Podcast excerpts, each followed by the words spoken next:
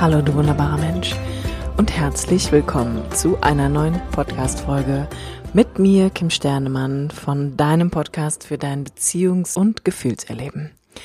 Schön, dass du wieder eingeschaltet hast, hier bei einer neuen Episode, die da heißt, wie finde ich endlich den richtigen Partner?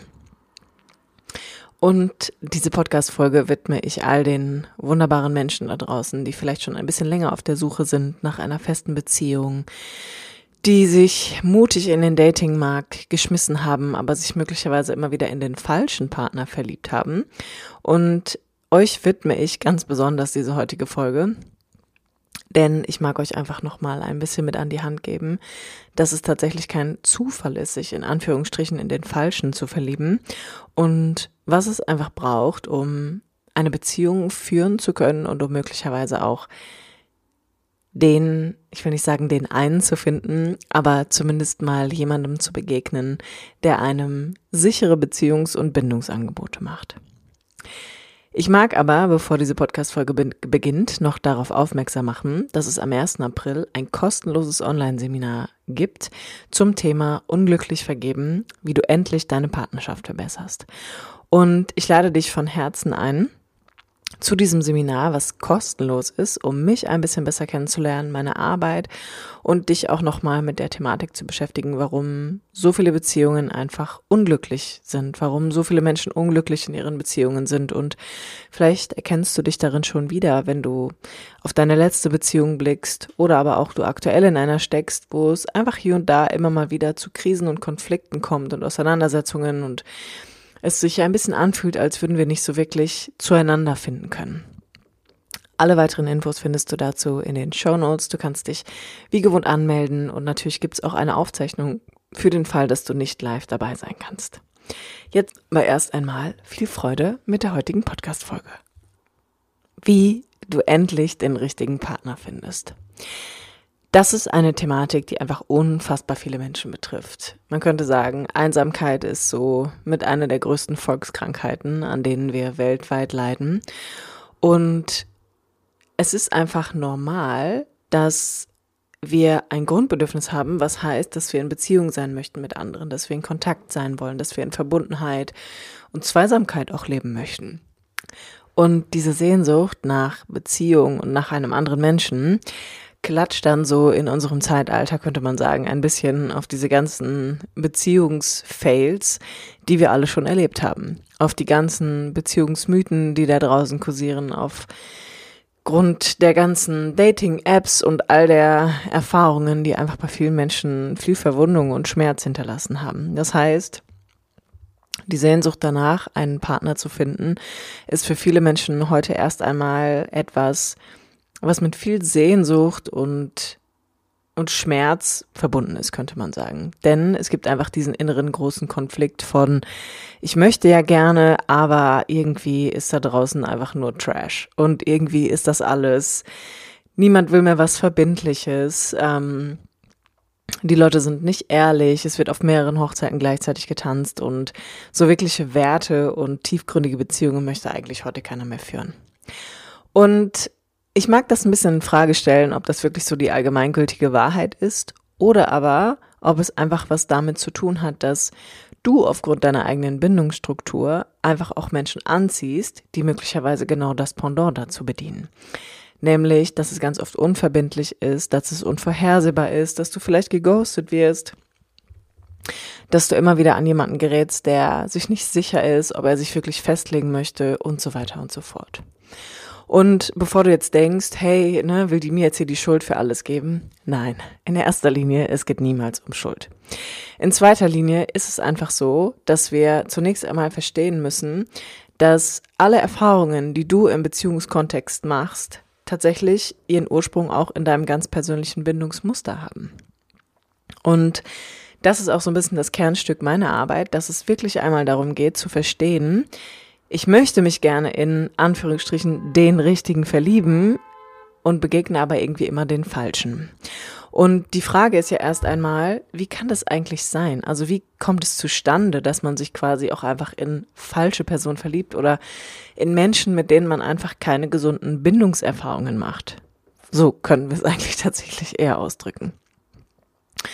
Und das Pendant dazu liegt immer in deiner Kindheit. Wenn du in deiner Kindheit ähnliche destruktive Bindungserfahrungen gemacht hast, wie nicht verfügbare Eltern, ähm, physisch als auch emotional, Eltern, die extrem überfordert waren, vielleicht gab es viele Geschwisterkinder, es war einfach gar nicht so viel Kapazität für dich da. Vielleicht war deine Mama alleinerziehend, vielleicht war dein Vater alleinerziehend. Vielleicht gab es generell sehr wenig Kontakt zu deinen Eltern und Austausch und es war einfach wenig Bezugnahme da. Es gab wenig Einfühlvermögen für dich und deine Bedürfnisse und das, was du brauchst. Dann ist das im Kern eins zu eins genau das, was du heute wahrscheinlich auch beim Daten oder in deinen Bindungen erleben wirst. Und der erste Schritt, um sich darüber bewusst zu werden, ist eigentlich erstmal herauszufinden, was waren eigentlich die Bindungserfahrungen in meinen ersten Lebensjahren. Wie bin ich aufgewachsen? Was habe ich über Beziehung und Kontakt von meinen Eltern gelernt, von meiner Mutter als auch von meinem Vater? Denn das ist in den meisten Fällen verschieden. Also wir machen unterschiedliche Erfahrungen mit unseren beiden Eltern. Und manchmal machen wir auch nur eine Erfahrung, nämlich mit einem von beiden, weil der andere vielleicht einfach überhaupt nicht da ist.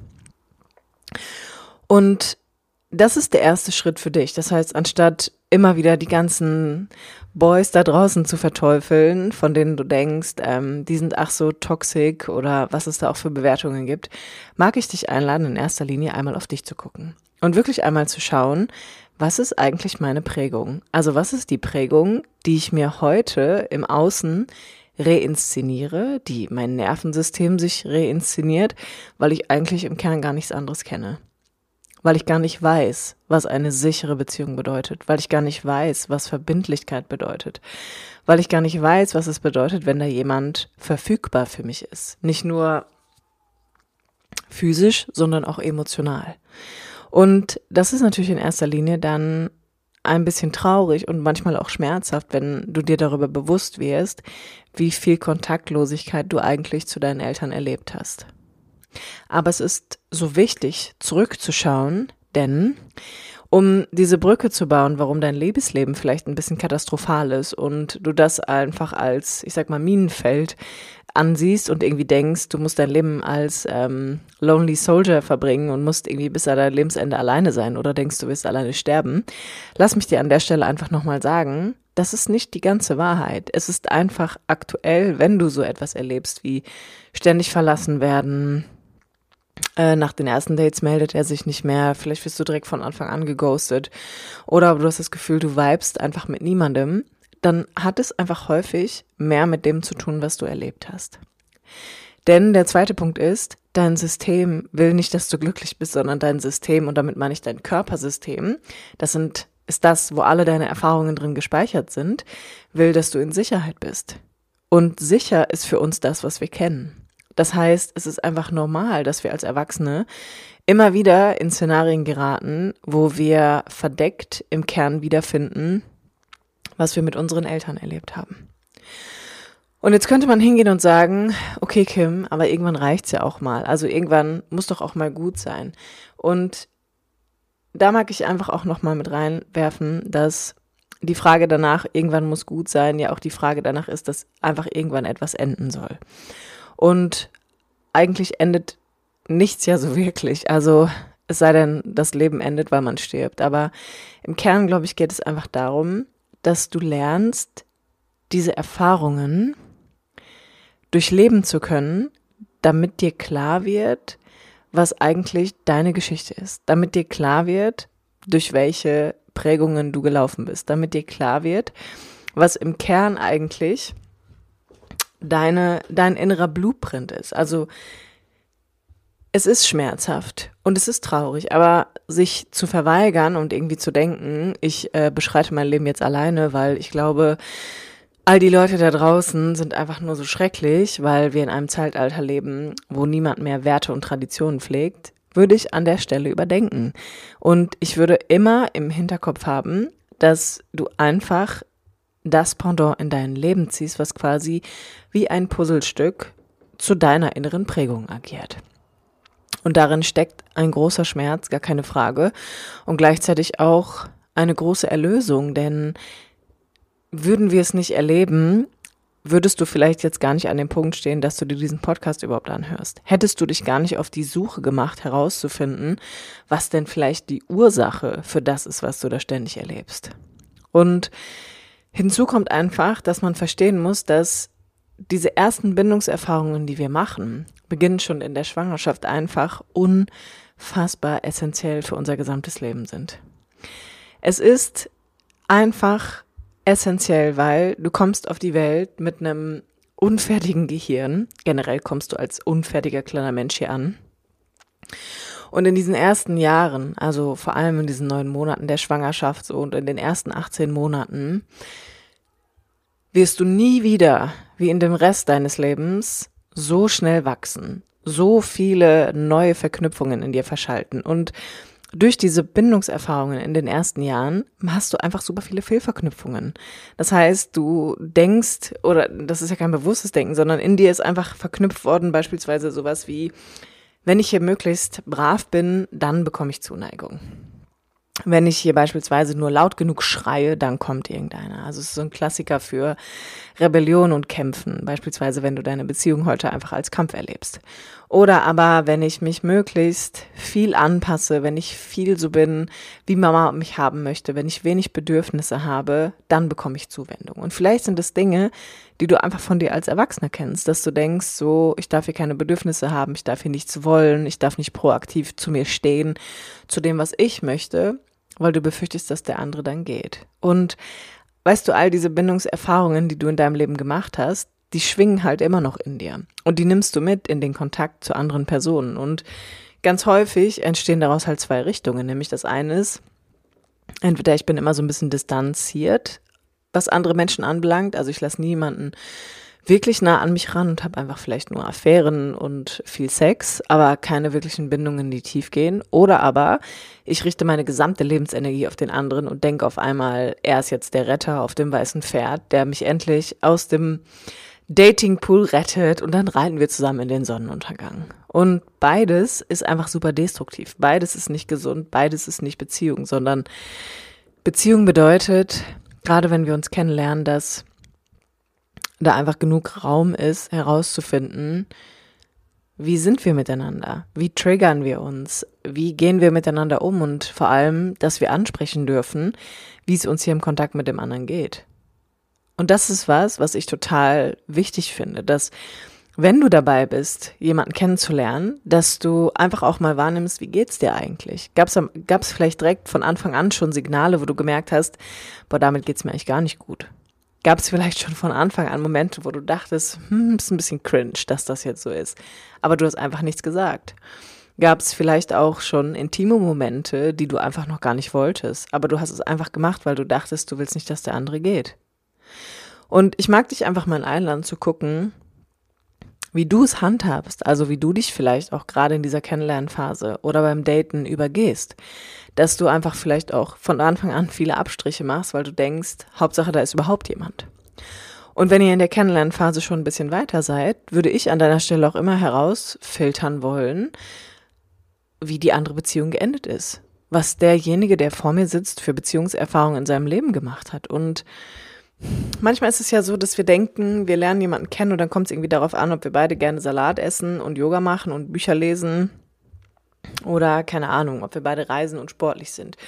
Und vielleicht wäre es einfach sinnvoll, auch mal auf andere Dinge zu achten, nämlich einfach auch Hintergründe zu erfahren.